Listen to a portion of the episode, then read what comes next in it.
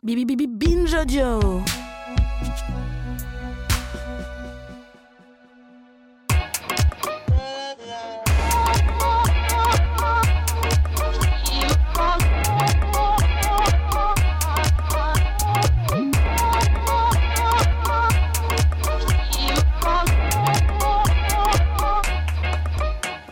Bonjour Okaya, Bonjour Grâce. bienvenue dans ce nouvel épisode de Kif Taras, le podcast qui saute à pieds joints dans les questions raciales. Comme vous le savez, dans Kif Taras, on parle sans complexe d'arabe, d'asiatique, de rome, de noir, de France hexagonale et aussi de France ultramarine. Et c'est d'ailleurs le sujet d'aujourd'hui, on est en partance pour les Antilles françaises dans cet épisode, qui s'inscrit dans une saison 3 de Kif Taras qui met les projecteurs sur nos outre-mer. Après avoir parlé de décolonisation des espaces publics, nous abordons aujourd'hui le scandale du chlordécone, que ses victimes nomment le génocide au chlordécone. Le chlordécone est une molécule inventée dans les années 50 aux États-Unis pour servir de pesticide dans les bananeraies. Elle est interdite d'utilisation en raison de sa toxicité sur les humains et l'environnement dès 1976 aux USA, après un procès médiatique condamnant les créateurs du chlordécone et les producteurs pour empoisonnement, et en France à partir de 90. Pourtant, le chlordécone continuera d'être utilisé en Guadeloupe et en Martinique pendant des décennies jusqu'en 93 et au-delà sur certaines terres, avec la complaisance de nombreux acteurs des agences sanitaires et des filières de l'agroalimentaire, et générant une pollution durable qui peut encore durer jusqu'à 700 ans. Les victimes de cette molécule perturbateur endocrinien se comptent aujourd'hui par centaines de milliers. 95% des populations de la Guadeloupe et de la Martinique sont contaminées. Plus de 800 000 habitants sont concernés. Le cancer de la prostate y bat le record mondial. Des troubles neurologiques y sont recensés chez les nourrissons. Le chlordécone, les intersections entre santé publique, environnement, classe et racisme, c'est notre kiff taras du jour.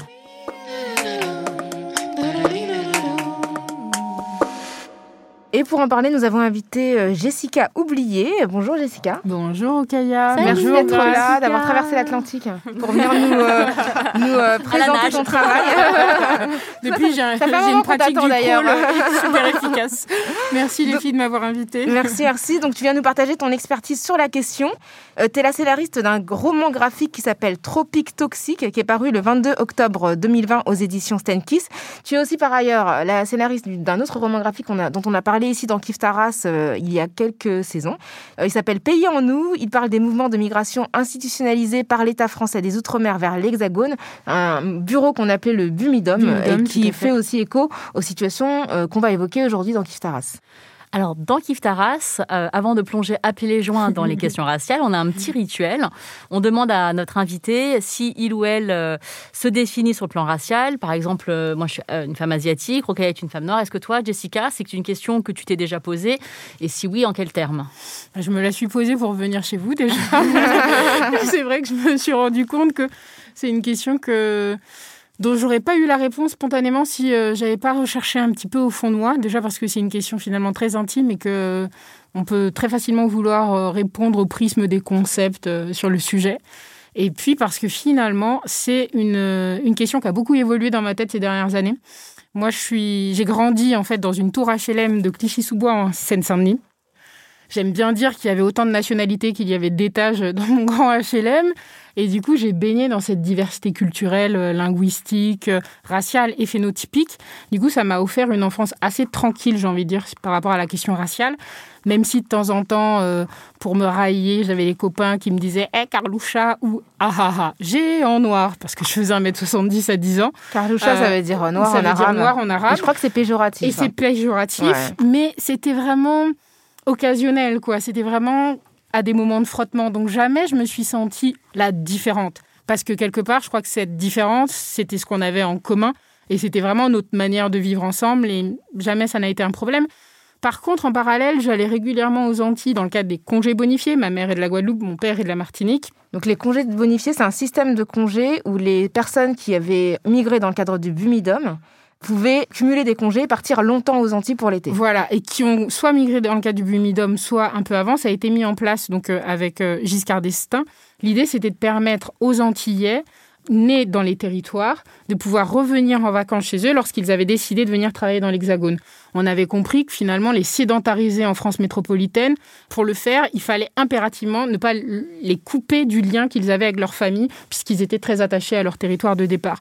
Donc moi, j'ai eu la chance très tôt, bah, depuis que je suis née finalement, tous les trois ans, d'aller aux Antilles et euh, de développer ces liens-là avec euh, ma famille. Mais quand j'allais en Guadeloupe et que là encore, ça clashait un peu avec les cousins, j'avais le droit à retourner chez toi à la Martiniquaise. Et quand j'étais en Martinique chez mon père, j'avais le droit à retourner chez toi à la Guadeloupéenne. Et c'est vrai que pour moi, c'était une espèce d'altérité invisible parce que les deux, pour moi, c'était ce qui me nourrissait, c'était la même entité. Il y avait quelque chose de la gémellité. J'ai jamais eu, moi, dans mes réunions de famille, à table les dimanches, de euh, les Martiniquais d'un côté, les Guadeloupéens de l'autre. Vraiment, c'était super étrange. Et puis après, j'ai décidé de venir m'installer en Guadeloupe. Il y avait vraiment quelque chose pour moi de euh, l'ordre du pays rêvé, de la reconnexion à une histoire filiale. Et voilà, je pense que je pars avec ma dose de fantasme quand je m'installe en février 2018 euh, en Guadeloupe. Mais malgré tout, très rapidement, j'ai affaire à euh, Vini. Tu es la personne qui est venue ou tu es la négropolitaine. Et là, c'est pour moi, encore une fois, des formes de blessures, de maltraitance, parce qu'on vous renvoie à chaque fois à une espèce d'ailleurs. Et puis on conclut finalement que jamais on sera quelqu'un d'ici, jamais on sera considéré comme faisant partie euh, du clan, quoi. Donc euh, aujourd'hui, singulièrement, moi j'ai envie de me définir comme une femme noire, française, d'origine guadeloupéenne et martiniquaise, et en voie de sédimentation dans cette culture, cette terre-mère qui est la Guadeloupe pour moi. C'est, bah, c'est, en tout cas, c'est vraiment un très très joli chemin pour nous expliquer la complexité identitaire qu'on explore à chaque fois euh, dans chaque épisode. Donc merci pour cette révélation très généreuse de, de tes questionnements intérieurs. Si vous voulez, il y a un truc euh, la question de la race, on a l'impression qu'aux Antilles, elle ne se pose pas parce qu'on est vu comme une des espèces d'États-nations euh, euh, faits d'un melting pot, d'un creuset culturel, euh, social, etc. Il y a ce Et de la majorité, c'est-à-dire que la, majorité des populations dans les Antilles, c'est des populations sont racisées, Voilà. sont des mm. populations racisées. malgré tout, ça n'exclut pas le communautarisme. Il y a aussi chez nous des catégories raciales. On parle de blancs pays, donc les descendants des colons, qu'on va appeler aussi les béquets en Martinique. On va parler des coulis qui sont d'origine indienne. On va parler des métros. Celui qui arrive, qui est né de France et qui connaît pas les codes culturels là. Il y a les noirs, il y a les métis, il y a les chabins, les mulâtres, etc. Il y a les personnes d'origine indienne aussi, syrienne, libanaise. Aussi, exactement. et qui sont nés là depuis. Oui, bien sûr, qui sont là depuis plusieurs générations. mais qui mm. vont quand même être définis comme des Syrio-Libanais de Guadeloupe. Mm. Alors que depuis deux, trois, quatre générations parfois, ils sont installés en Guadeloupe.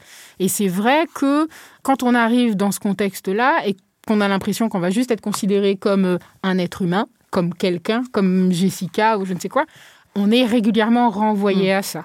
C'est-à-dire que le, color blindness à la française, le, fait de ne pas voir les couleurs euh, des résidents, enfin des, citoyens, c'est quelque chose qui s'applique pas exactement de la même manière. pas euh, aux Antilles. On nomme. Bah, on n'a pas de difficulté à nommer dans les Antilles. euh... L'illusion est encore moins grande. on peut euh, moins faire semblant, quoi. Oui, et, et c'est complètement nommé et c'est affiché et les gens sont très à l'aise avec l'idée de parler de couleurs. C'est pas du tout un tabou, c'est pas un poids, mais ça veut pas dire non plus qu'il n'existe pas, en dépit de, ce principe constitutif de, nos territoires, qui est le métissage, qui est euh, bah, des pratiques endogamiques. Quoi. Euh, chez les coulines notamment, ça peut arriver, enfin ça arrive très régulièrement qu'on dit non, tu te marieras pas avec un noir, tu seras avec un autre indien. Chez euh, les béquets, par exemple, c'est assez affiché, c'est su qu'il y a des pratiques endogamiques où on préfère rester dans le clan. On parle de la préservation de la race. Lui, des points qui, est, des points qui, est, décédé il n'y a pas très longtemps. Euh, on avait parlé dans le film Les derniers maîtres de la Martinique de Romain Bolzinger. Donc c'est vrai que il y a tout ce truc-là de... Euh, il y a les Antilles telles qu'on les voit, cette mmh. espèce d'image sulfureuse où on a l'impression que parce qu'on est tous métis, tout est beau et tout est facilité, mais c'est pas vrai. Euh, moi, j'ai régulièrement le sentiment, parce que je suis considérée comme Moonvini, de pas pouvoir avoir voix au chapitre ou pouvoir dire des choses ou être moins légitime à les dire. Moonvini, c'est-à-dire que tu t'es venu, en fait, c'est ça. Voilà. C'est ça. Mm, mm. Et donc, puisque tu es venu, tu ne portes pas en toi l'héritage qui te permettrait d'avoir cette légitimité de liberté de parole, de pouvoir avoir une parole publique forte, en fait. Donc, c'est vrai que moi qui ai vécu quasiment six ans sur le continent africain pour euh, euh, mon travail, je me suis souvent dit, j'arrive dans un pays, j'observe, je prends le temps de regarder, de questionner, de faire des hypothèses et de me mettre en relation avec les gens. Et après, je propose. Et après, parce que je suis une machine à faire des projets, je propose des choses. Ici, aux Antilles, ce temps-là d'observation, il me paraît encore plus long qu'ailleurs. Parce que justement, je ne suis pas née sur place, parce que je suis une enfant de la migration. Ça aussi, c'est quelque chose que je m'étais jamais dit avant de commencer euh, Pays en nous. Et donc, parce que je suis une enfant de la migration, parce que je suis née de l'autre côté, de l'autre côté du bord, au niveau de l'autre rive, il y a quelque chose qui fait que Voilà, il faut prendre encore, encore plus de temps pour pouvoir euh, avoir le droit à la parole et, dire aussi sa part de vérité. Mais du coup, comment t'es situé par rapport à des gens qui viendraient aux Antilles, mais qui seraient pas des enfants de, issus de, des migrations des Outre-mer? Dire quelqu'un d'autre, par exemple, si moi je vais aux Antilles, le temps d'observation est plus long, quelle est la perception? Parce que as quand même, on peut se dire que tu as quand même une légitimité supplémentaire par rapport à une personne qui n'a rien à voir avec euh, les îles. Ça va dépendre. Vraiment, il y a ce, pour moi, c'est un phénomène assez incroyable. Hein. Euh, il y a même des, des, études sociologiques sur le sujet où on vous dit que globalement, vous avez aux Antilles des gens qui préfèrent être managés par des métropolitains, comprenez par là par des blancs, mhm. et que même si tu es un homme ou une femme noire avec des compétences et que tu es né là, peut-être tu auras plus de difficultés de promotion sociale parce que les autres personnes que tu auras à manager vont mal voir cette montée en compétences et euh, vont ensuite créer des situations difficiles pour que toi, tu ne sois pas leur manager. On en est aussi là. C'est quand même pas évident, je trouve. Alors dans le privé, dans la fonction publique, c'est encore différent. Moi, j'ai travaillé au CHU de Pointe-à-Pitre pendant deux ans quand je suis arrivée comme consultante. Les directeurs euh, de service sont globalement guadeloupéens noirs. Mais c'est vrai qu'au niveau de la direction générale, c'est quasiment tout le temps quelqu'un qui vient euh, de France hexagonale, donc qui est quelqu'un qui est blanc, sauf actuellement, et ça pose d'énormes soucis dans la gestion de l'établissement. Donc ça montre aussi qu'il y a des logiques à la fois postcoloniales, mais des logiques ah aussi intériorisées de domination, qui, sont, domination. qui sont acceptées par... Et ça, ça se retrouve beaucoup au niveau de la, de la négociation syndicale. Alors, euh, Jessica, quand on se plonge dans le tropique toxique et dans l'histoire du chlordécone, on s'immerge dans un contexte de pollution environnementale unique au monde. Hein. Ça, c'est vraiment, j'étais très frappée de, l'apprendre. Les terres, les cours d'eau, les zones maritimes, les légumes, le bétail, la, population aussi aquatique. Les conséquences pour les populations, leur santé, les enfants, leur mode de vie, leur économie sont fatales. Les chiffres et les études sont accablants. Dans ton récit, tu fais euh, de la place pour les habitants de cette terre contaminée. Comment le vivent-ils? Parce que c'est vrai que moi, j'avais entendu parler du chlordécone auparavant, mais je n'avais pas réalisé à quel point ça touchait toutes les strates de des sociétés martiniquaises et mm. guadeloupéennes. Oui, il y a plusieurs manières de, de, gérer sa relation à la pollution. Moi, quand je l'ai découverte euh, donc en février 2018, j'ai tout de suite été scandalisée apeurée. Vraiment, c'est ce que j'explique dans le livre, c'est que quelque part, la découvrir, cette molécule, c'est venu assombrir la part de rêve que j'étais venue me chercher euh, en m'installant en Guadeloupe.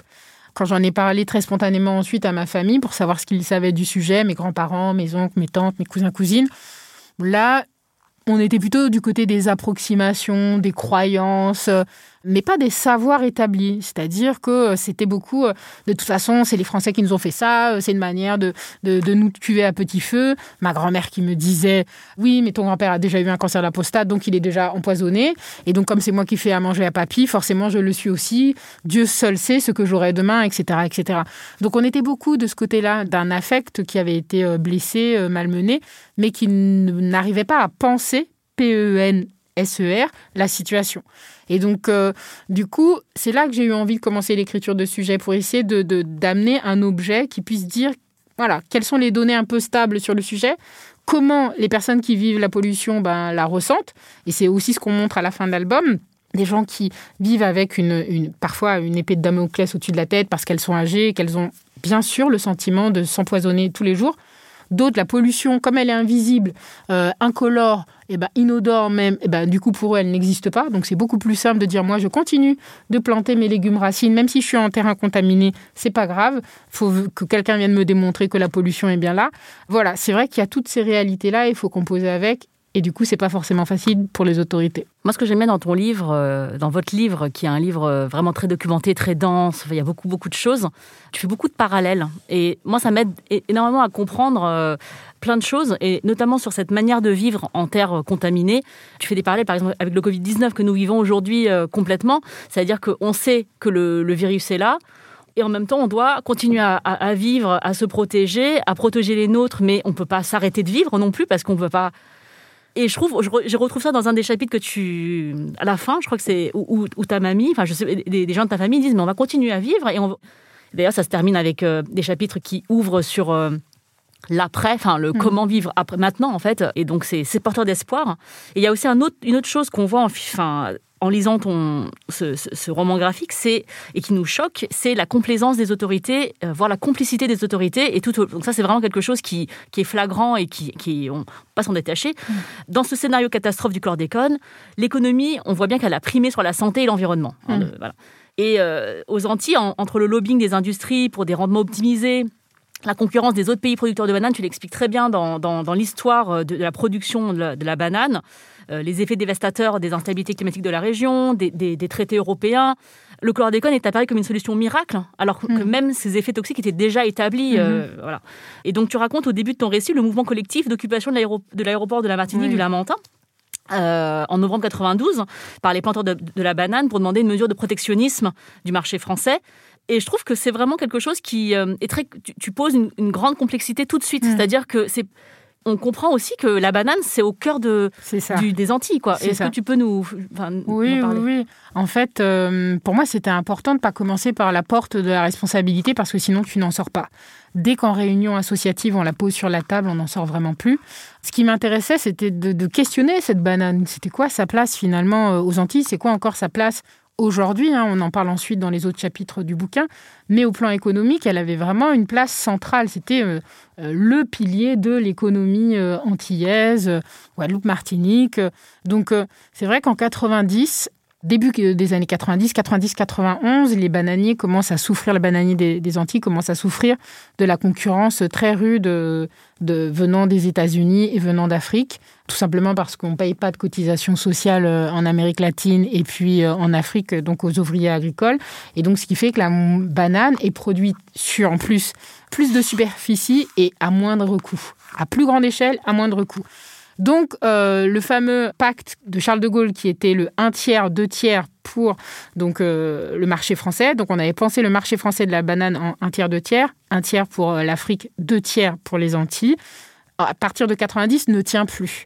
Et donc, les producteurs antillais de banane commencent à produire de la banane, mais à perte. Puis, donc, à un moment, on commence à dire, mais si vous ne soutenez pas la banane antillaise, votre banane, la banane euh, française, c'est toute l'économie de nos territoires qui va euh, ensuite euh, s'écrouler. Et c'est ce qu'on montre dans, dans, le bouquin. Ce chapitre-là, il m'a été inspiré par quelqu'un qui s'appelle Guy Flandrina, qui est un journaliste, qui était un journaliste qui a couvert vraiment donc ces, ces, quatre journées de, prise du tarmac et qui raconte dans son bouquin donc comment finalement le fait que euh, les bananiers aient pris euh, les deux tarmacs euh, en otage, ça a eu des répercussions sur les deux autres compartiments de la vie économique de la société. Le pharmacien n'a plus de clients, les gens au restaurant non plus, la boulangerie est fermée, etc. etc. C'est donc vraiment cette espèce de, rouage incontournable par lequel on était obligé de passer pour pouvoir avoir bah, une circularité économique dans nos territoires. Alors, le scandale du chlordécone, on, l'a vu, ne peut pas être dissocié de la situation de pouvoir euh, de ceux qu'on appelle les béquets, qui sont les descendants de colons et d'esclavagistes euh, blancs. Et les conflits raciaux originels et l'oligarchie économique euh, dans les îles aux mains de ces quelques familles hein, qui vraiment ont hérité d'un pouvoir associé la domination blanche mm. euh, il y a quelques siècles. Et tu cites notamment le collectif pour dépolluer la Martinique mm. et euh, un de ses porte-parole, euh, Philippe Pierre Charles, qui est syndicaliste, mm.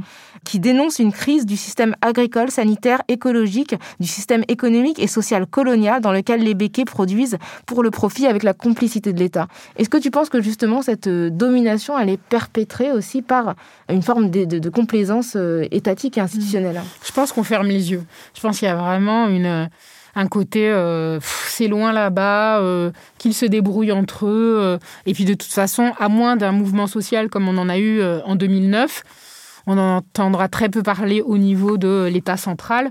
Et puis les préfets sont là pour gérer ça. Et puis les administrations déconcentrées sont là pour gérer ça. Donc oui, il y a une, gestion territoriale à double vitesse. Je ne crois pas qu'on pilote, qu'on soit dans la gestion administrative de ces territoires comme on pilote euh, la, gestion de, je sais pas, du nord de France, euh, de, de la région Aquitaine, euh, etc. Sans doute du fait de l'héritage colonial, mhm. parce qu'on n'en est pas encore sorti. Souvent, d'ailleurs, en Guadeloupe, on entend des militants associatifs, mais aussi des, syndicats, que le préfet est un gouverneur. c'est vraiment régulièrement dans la presse. Ah oui, régulièrement dans la presse, les, les partisans, alors pro-indépendance ou pas du tout, mais qui font le constat de la gestion euh, très spécifique que ces préfets parfois peuvent faire des territoires. Je ne je catégorise pas tous les préfets comme ça, mais en tout cas, c'est un vocabulaire qu'on retrouve beaucoup. D'ailleurs, il y a des gens qui parlent, euh, pour, pour qualifier les départements d'outre-mer, qui parlent de colonies départementalisées. départementalisées. oui. Ce qui est vrai, historiquement, enfin factuellement, c'était des colonies qui sont devenues des départements, et la situation de la France, en ce sens, est assez unique au monde. Tout à fait. Mm. Et cette continuité coloniale, tu le dis dans, ton, dans, dans, le roman, ça accroît le sentiment de mépris et d'injustice que ressentent les populations qui sont victimes du chlordécone. Et tu cites euh, le sociologue Mathieu Fins. Et il explique cette utilisation euh, avec un lien au, territoire anciennement colonisé. Hein. Mhm. le fait que c'est loin, que la nature est difficile à dompter, euh, voilà, il fait chaud. la tropicalité, extrême, c'est ça. C'est-à-dire là-bas, en même temps, si on n'utilise pas une molécule agressive pour dompter cette nature rebelle, mais qui correspond aussi à l'imagerie coloniale qu'on avait de ces territoires. Autant il y a le prisme exotique, ah c'est beau, cette nature luxuriante, verdoyante, etc. Et en même temps, euh, bah, au niveau de la gestion agricole, euh, c'est un peu compliqué de pouvoir euh, lutter contre cette invasion d'insectes qui pullulent dans les cultures. Donc il faut mettre la dose, quoi. C'est ce qu'explique Mathieu. Et c'est en même temps, ça dit, et j'aime bien sa conclusion, ça dit aussi toute une une espèce de supériorité aussi de la science agronomique qui, elle, dit à un moment, bon, bah voilà, euh, il y a euh, un ennemi des cultures qui est le charançon des bananiers.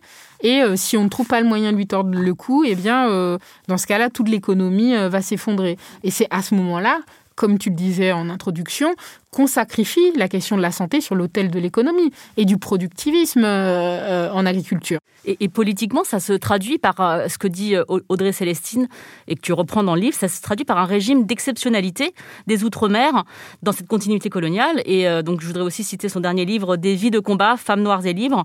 Et on l'avait reçu, Audrey Célestine, dans le numéro, dans l'épisode Le mythe des Français de souche, suite à, son, mmh. à son dernier livre, mmh. son livre d'avant. Une famille française. Une famille française. Et vraiment, moi, ça me fait penser tu vois, ce régime d'exceptionnalité à ces territoires d'outre-mer qui sont censés être la France, mais qui ne sont pas vraiment. Donc, euh, on parle mhm. souvent de citoyenneté de, seconde zone, mais aussi de territoire de seconde zone.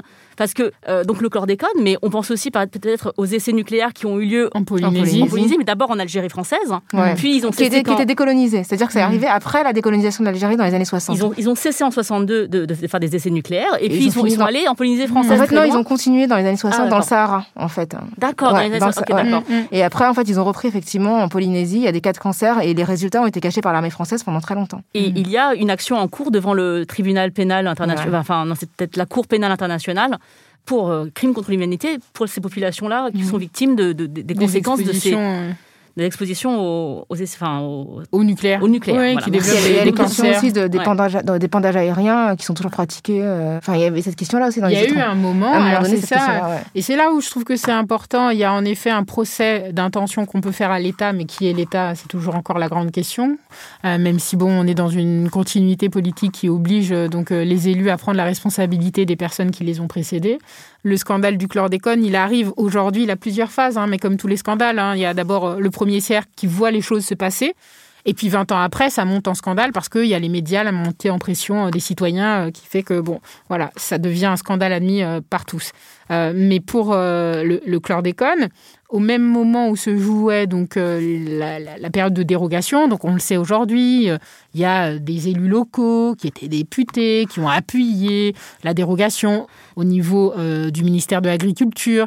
Mais aussi en parallèle, on a des députés qui ont défendu le retour à l'épandage aérien contre la, montée des mouvements écologistes qui disaient non mais stop, on n'en veut plus, débarrassez-nous de ça. Donc l'épandage aérien, c'est le fait d'arroser en fait euh, en, avion. en avion en fait des, insecticides sur les champs, mais sauf que ça, ça, infecte en fait tous les environnements. C'est ça. Et hmm. le problème, c'est qu'on n'est pas sur des des bananeraies comme au Cameroun ou en Côte d'Ivoire, où les habitations sont relativement en marge des exploitations agricoles. Je dis bien relativement parce que parfois, et notamment au Nord Cameroun, on a encore des habitations et même des cas d'expropriation. Enfin, aux Antilles, on est quand même sur des territoires insulaires. Et donc, ça pose très clairement la, question de la proximité entre euh, zone d'habitation et zone agricole. Donc, un avion qui fait ça, qui va pulvériser des champs entiers, nous, on a eu des récits, et on en a un dans la BD, d'une femme qui nous dit, mais moi je me souviens encore, j'étais dans la cour d'école, quand l'avion passait, on avait des résidus comme ça d'huile sur le corps, et on se marrait parce qu'on ne savait pas ce que c'était. Et depuis qu'elle a, elle a eu un cancer à 27 ans, que ses enfants ont tous des maladies, elle me dit aujourd'hui, je mesure ce qu'on nous a fait. Oui, Sauf que quand on voit le fils Théo. voilà, c'est exactement. Hey, I'm Ryan Reynolds. Recently, I asked Mint Mobile's legal team if big wireless companies are allowed to raise prices due to inflation. They said yes. And then when I asked if raising prices technically violates those onerous two-year contracts, they said, "What the f*** are you talking about? You insane Hollywood ass." So to recap, we're cutting the price of Mint Unlimited from $30 a month to just $15 a month. Give it a try at mintmobile.com slash switch. $45 upfront for three months plus taxes and fees. Promo for new customers for limited time. Unlimited more than 40 gigabytes per month. Slows. Full terms at mintmobile.com.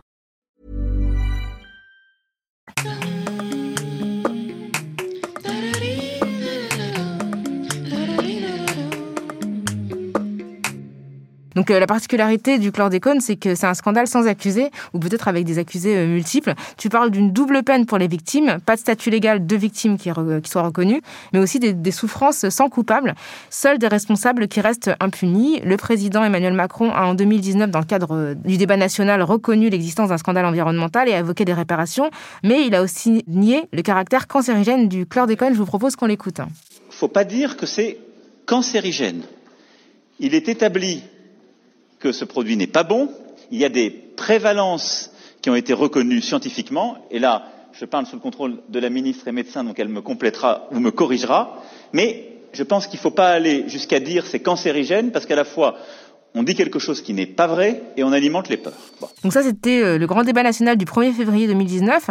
Et il faut savoir que déjà avant, Le Monde avait fait un, un grand article en juin 2018 qui a valu aux scientifiques qui intervenaient dans cet article un reproche, des reproches de la part euh, des représentants du gouvernement. Donc est-ce que tu peux nous dire justement qu'est-ce qui se passe au niveau euh, de l'Élysée et, de, et, de- et des différentes entités Mmh. ministérielles? Juin 2018, c'est Faustine Vincent, euh, journaliste au Monde, qui euh, écrit euh, ce dossier sur euh, les Antilles empoisonnées euh, par le pesticide. Là, elle indique deux choses très importantes qui permettent d'arriver à un nouveau stade donc euh, de la scandalisation de l'affaire. C'est un qu'on apprend que c'est il y a 95% des Guadeloupéens et 92% des Martiniquais qui sont euh, empoisonnés par, euh, par ce pesticide. Deux, on découvre que euh, l'enquête en cours euh, a démontré que 1560 tonnes de pesticides ont été recommandées par la famille Ayotte après que euh, l'interdiction soit tombée. Donc euh, après 90. Alors, c'est là où on interroge la question du vide juridique dont tu parlais grâce tout à l'heure. On a cherché des députés bien avant moi, Philippe Edmond Mariette qui présidait donc euh, la, mission d'information en 2007, s'est interrogé sur la légalité de passer de nouveau une commande au moment où on vous signifie l'interdiction donc d'utiliser le pesticide. Il n'y avait rien à l'époque décrit là-dessus, ça a changé aujourd'hui, mais il n'y avait rien. Donc, ils ont, ils ont profité donc de ce, de, ce vide juridique pour euh, refaire le plein. Quand Emmanuel ensuite Macron dit en février 2019 devant cette assemblée de parlementaires ultramarins euh, qu'il ne faut pas effrayer les gens, euh, qu'on ne sait absolument pas que c'est cancérigène, ça n'a pas été démontré, bien sûr que c'est faux. Il y a eu une lettre du professeur Luc Multinier à l'INSERM, donc qui est épidémiologiste, qui est le coordonnateur santé de l'ensemble des, des enquêtes épidémiologiques en lien avec le chlordécone, qui, en lien avec d'autres personnes, le chercheur Malcolm Ferdinand ou encore euh, le professeur euh, Pascal Blanchet au CHU de, de Guadeloupe, qui travaille donc sur la question du cancer de la prostate, disent bien qu'à partir de 0,1 microgramme de chlordécone par litre de sang, vous augmentez votre risque de survenue du cancer de la prostate. Mieux encore, ils vous disent que sur les 500 nouveaux cas qui apparaissent chaque année, 10% pourraient être attribués au chlordécone. Alors, ça ne veut pas dire que si on a 500 hommes dans une salle, qu'on pourrait flécher hein, euh, qui a développé son cancer de la prostate du fait de l'exposition au chlordécone. Ça veut seulement dire que si la molécule n'était pas présente dans notre écosystème, il y en aurait moins.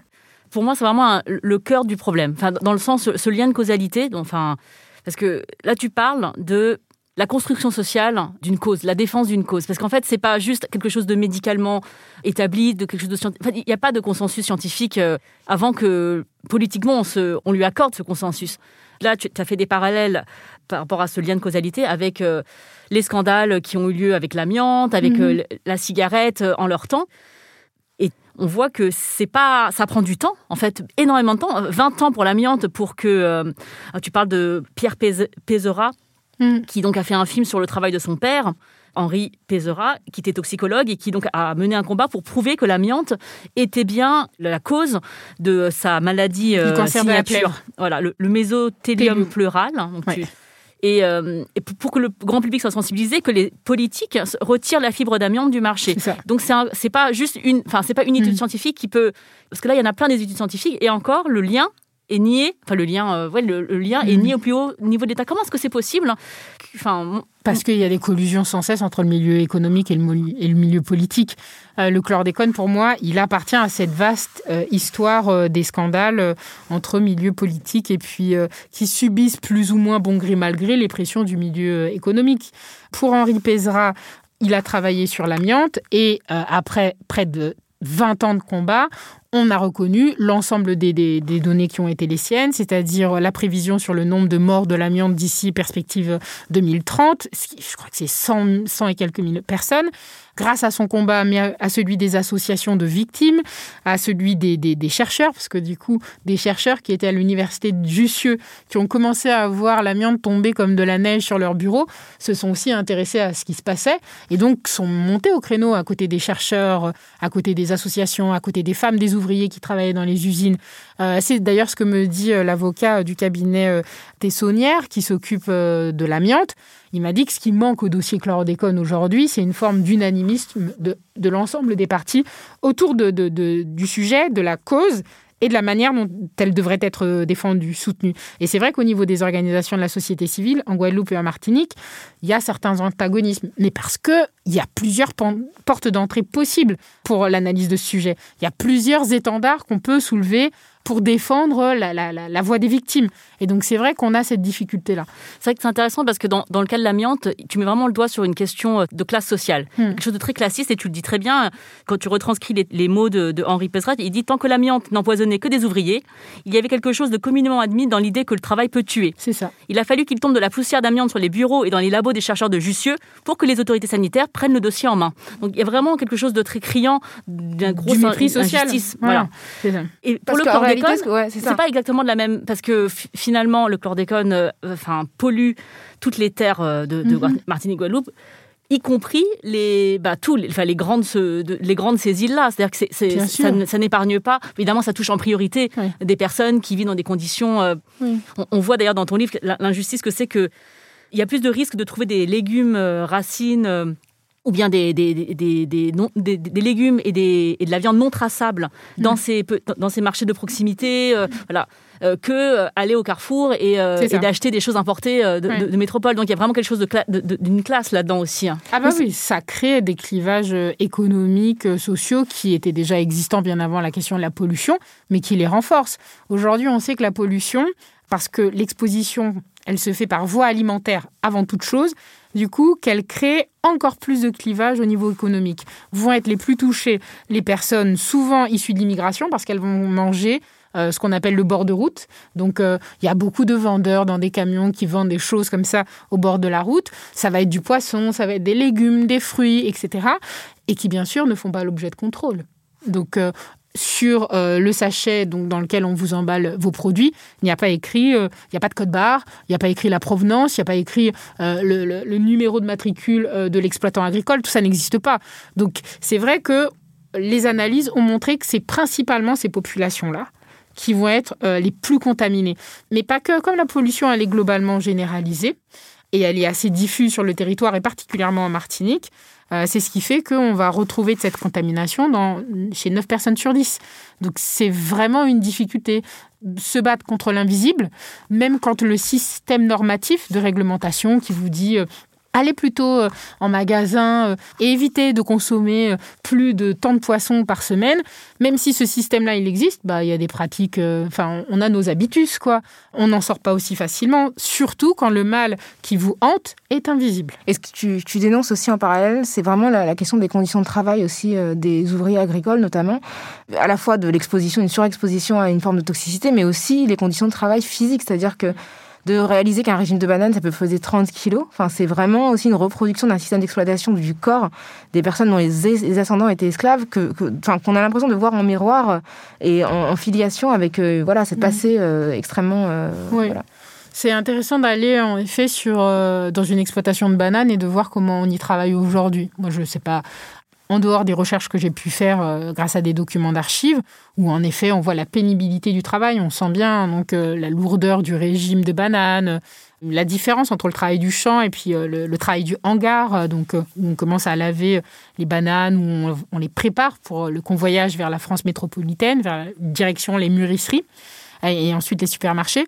En fait, tout ce principe-là, globalement, n'a pas trop changé entre le début de la production de la banane aux Antilles euh, dans les années... Euh, allez, la montée, c'est les années 50-60, et aujourd'hui, les années 2020. Et d'ailleurs, c'est ce que disent les, syndicalistes. Euh, ils vous disent, mais la pénibilité, nous, dans nos revendications, quand on a quelqu'un de type préfet ou ministre qui vient nous voir, c'est à chaque fois ce qu'on met sur le devant de la table. Sur certaines exploitations agricoles, la présence de toilettes est relativement récente. Les gens utilisaient leur propre linge et donc euh, s'arrêtaient au bord d'une rivière pour essayer de s'épouster, se nettoyer un peu avant de rentrer à la maison pour éviter de mélanger leur linge à ceux de leurs parents. Et ça, ça a globalement peu changé. Ça reste les conditions d'ouvriers agricoles. Et là, on en revient à la question de classe. Vraiment, est-ce que les conditions des ouvriers agricoles, même en France métropolitaine, ont beaucoup évolué? Bien sûr, il y a eu la mécanisation. Et la mécanisation a favorisé donc une forme de, d'allègement de la charge corporelle, de la charge euh, physique euh, qui devait être investie par l'ouvrier au travail. Mais globalement, ça reste encore des secteurs précaires. On meurt énormément dans cette profession. Il y a énormément de suicides euh, en France métropolitaine mhm. de, d'ouvriers agricoles, de mhm. propriétaires d'exploitations agricoles. Ça reste des métiers très pénibles. Bon, c'est très, effectivement, c'est, ce sont des sujets très douloureux. Il y a mais 230 qui, planches, donc on pourrait continuer. On pourrait vraiment continuer parce que tu as vraiment fait un travail euh, remarquable, hein, un travail collectif et remarquable. On citera tous les noms euh, à la fin de l'épisode. Et c'est un une bande dessinée, un roman graphique extrêmement dense. Et vraiment, c'est un travail pour lequel on aimerait te saluer parce, saluer parce que on sent vraiment qu'il y a une enquête qui est internationale. Tu es allé aux États-Unis, euh, enfin, tu es allé en Guadeloupe, en Martinique, enfin, revenu aussi dans l'Hexagone pour interviewer des experts. Il n'y a pas donc, il y a vraiment... Cameroun. Non, il a fait, fait de la pandémie d'Ivoire. Voilà, t'as pas pu aller euh, voilà dans ces pays qui sont aussi producteurs de bananes. Mm. Mais euh, mais c'est vraiment intéressant. On vous invite à la lire. Il y a quand même aussi, c'est important de le dire, de nombreuses initiatives énergie qui ont été mobilisées pour mm. vivre en terre contaminée et non contaminée, parce qu'il faut quand mm. même continuer à vivre. Hein. Tu consacres de nombreuses planches dans, dans ton roman graphique. Est-ce que tu peux nous donner quelques exemples de la fabuleuse résilience des populations locales?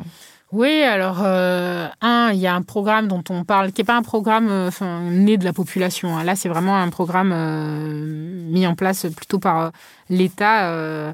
donc, c'est le programme JAFA, le programme Jardins familiaux. C'est important pour moi d'en parler parce que la culture du jardin familial, c'est vraiment une pratique qu'on a euh, aux Antilles, où euh, ici on a les jardins communaux, et donc on, est habitué à cultiver avec des gens de sa collectivité euh, dans les jardins publics partagés. aux Antilles, les gens, souvent, dans leur bol alimentaire, on va retrouver allez, 50%, 70% ou parfois plus de ce qu'ils produisent directement chez eux.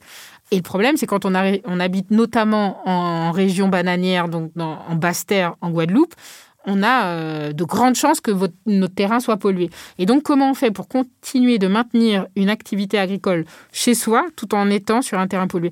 Ça, c'est un programme qui permet d'encadrer ça pour euh, permettre aux personnes de se réapproprier aussi leur, euh, leur gestion de la pollution c'est positif et en même temps, ça met la responsabilité sur vous-même. Donc c'est là où c'est critiquable. C'est-à-dire que vous n'avez pas engendré ça et en même temps, vous dites maintenant, les guidelines, elles sont celles-ci, on vous les donne vous faites ce que vous voulez, vous vous, vous les appropriez, vous vous laissez de côté. Mais nous, en tant qu'État, au moins, on vous aura dit, dit comment faire. Oui. Donc c'est vrai où... Ils se déresponsabilisent d'une certaine manière. Il y a des défaillances qui ne sont pas... Euh, là-dessus, c'est clair et net. Mm. Donc euh, c'est important que ce programme soit connu, mais c'est aussi important d'interroger la légitimité d'un tel programme à exister. Et donc, comment ça met un peu en porte-à-faux euh, le, le, citoyen vis-à-vis de la gestion de sa propre exposition. Ça me rappelle une pandémie actuelle. Exactement. tout à fait. Des défaillances successives et tout d'un coup, on vous dit euh, que vous n'avez pas fait les choses comme il fallait. Euh, mais sinon, il y a énormément d'initiatives et notamment bah, du fait de, de la pandémie qui ont été mises à l'honneur. Il y a une chanteuse que j'aime beaucoup qui s'appelle Tricia Evie qui a monté euh, un, groupe WhatsApp, un groupe Facebook euh, en localité, donc pour favoriser le circuit court en Guadeloupe. Et il y a actuellement 30 000 personnes, je crois, sur le, groupe. Et ça permet donc euh, de rapprocher le producteur du consommateur. Et ces pratiques-là, alors qu'elles étaient marginalisées, parce qu'on disait aux gens, non, surtout, évitez de consommer des produits dont vous ne connaissez pas l'origine du fait de la pollution. Eh bien, en fait, elle a mis en place tout un système pour tranquilliser le consommateur où le producteur présente ses analyses de sol. Il peut peut-être avoir du chlordécone, mais il dit bah voilà, moi j'en ai, mais je fais pas de culture sensible au chlordécone, ce qui vous garantit un produit sain. Même pas un produit avec des résidus, mais un produit sain. Voilà. Donc il y a des initiatives de particuliers et je trouve qu'elles sont à saluer. Et c'est notamment cet entre-deux là, de, un peu mortifère avec le confinement, qui a fait émerger euh, ce type d'initiative. Comme quoi, il y a quand même des choses positives qui peuvent ressortir d'une situation de crise majeure et dont on espère qu'elle trouvera euh, des portes de sortie. Ben, merci beaucoup Jessica, c'est la fin de ce numéro de ouais. Taras, donc avec euh, Jessica Oublié qui est scénariste de Tropique Toxique et je tiens à citer quand même tes co-auteurs, Nicolas Gobi, Catherine Avram, Vinciane Lebrun et c'est un roman graphique qui est paru aux éditions Stenkiss. N'hésitez pas à nous faire part, parce qu'il y a beaucoup, beaucoup de choses euh, qu'on mm. n'a pas dites aussi. Hein, mais voilà, il y, a, il y, a beaucoup de choses à dire. À nous faire part de vos opinions sur l'échange qu'on vient de mener. N'hésitez pas à vous abonner euh, euh, au compte Insta de Jessica, de la suivre.